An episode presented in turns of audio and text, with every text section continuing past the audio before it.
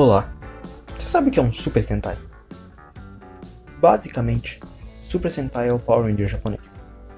Na verdade, é melhor dizer que Power Rangers é um Super Sentai americano. A real é que todo Power Ranger é um Super Sentai adaptado. Os caras pegam as cenas de luta e mudam todo o resto.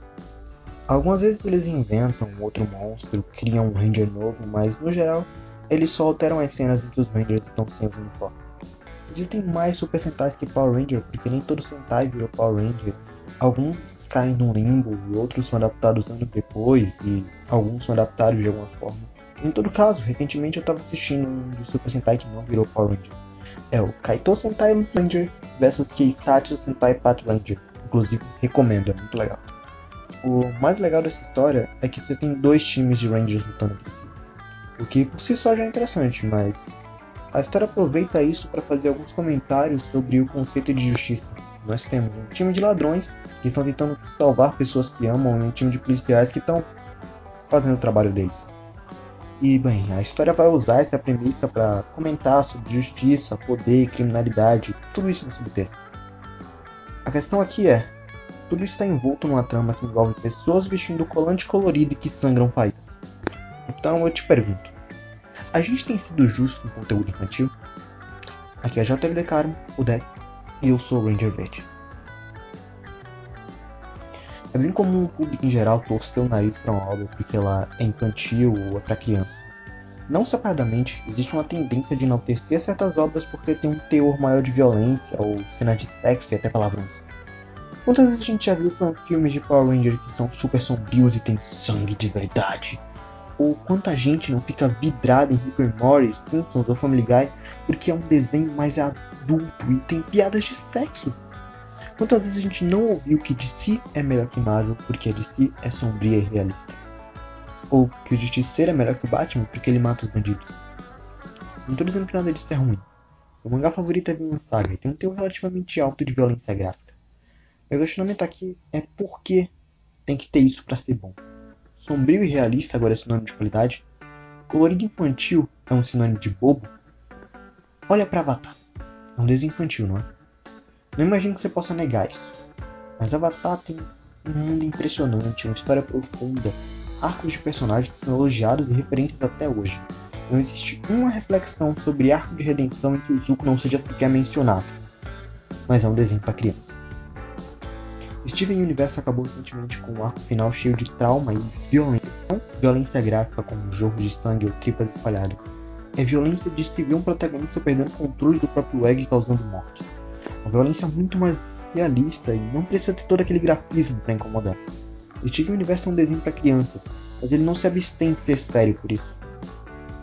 Pensa em Dragon Ball Super. 70% das críticas é porque agora o desenho não tem mais sangue ou porque o Goku muda a cor de cabelo o tempo inteiro. Foram decisões da Toei para chamar mais o público infantil e prender a atenção, mas Dragon Ball não ficou mais bobo, muito pelo contrário. O Goku teve um arco de personagem real pela primeira vez. As ações de Goku tiveram consequências e peso real pela primeira vez. Zamasu e o novo Broly foram vilões que adicionaram contorno à trama ao invés de serem meros sacos de pancada muito fortes. Dragon Ball tem sim uma nova abordagem que é bem mais infantil, mas o desenho não ficou pior. Os filmes Ghibli e Pixar são infantis e são quase todos considerados obras-primas. Doctor Who começou como uma série infanto-juvenil para ensinar sobre história e ciência para crianças e hoje é um dos maiores produtos do Reino A Terra-média de Tolkien, a pedra fundamental da literatura fantástica como conhecemos hoje, foi baseado em O Hobbit, que é um livro infantil.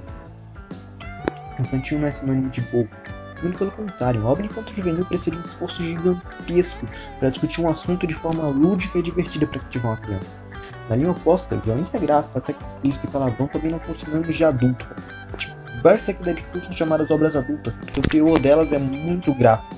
Mas se você limpar tudo isso, ainda é uma história que uma criança acabaria assistindo.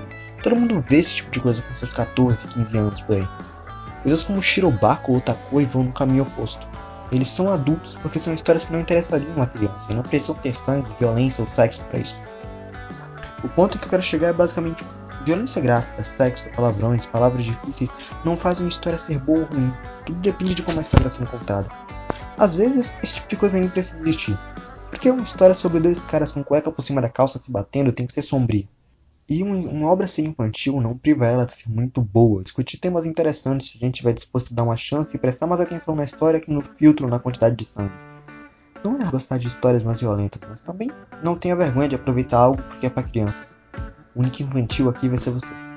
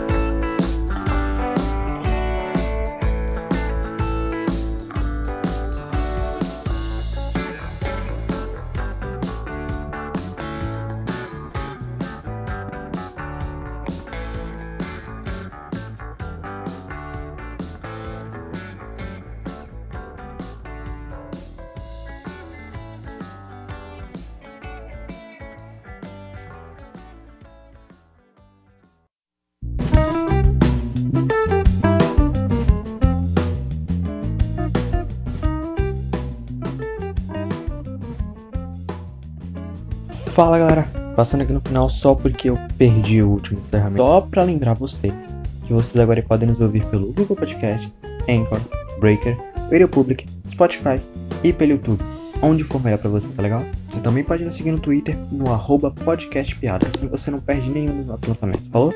Até a próxima. Obrigado de coração por ter ouvido mais esse episódio. Tchau, tchau!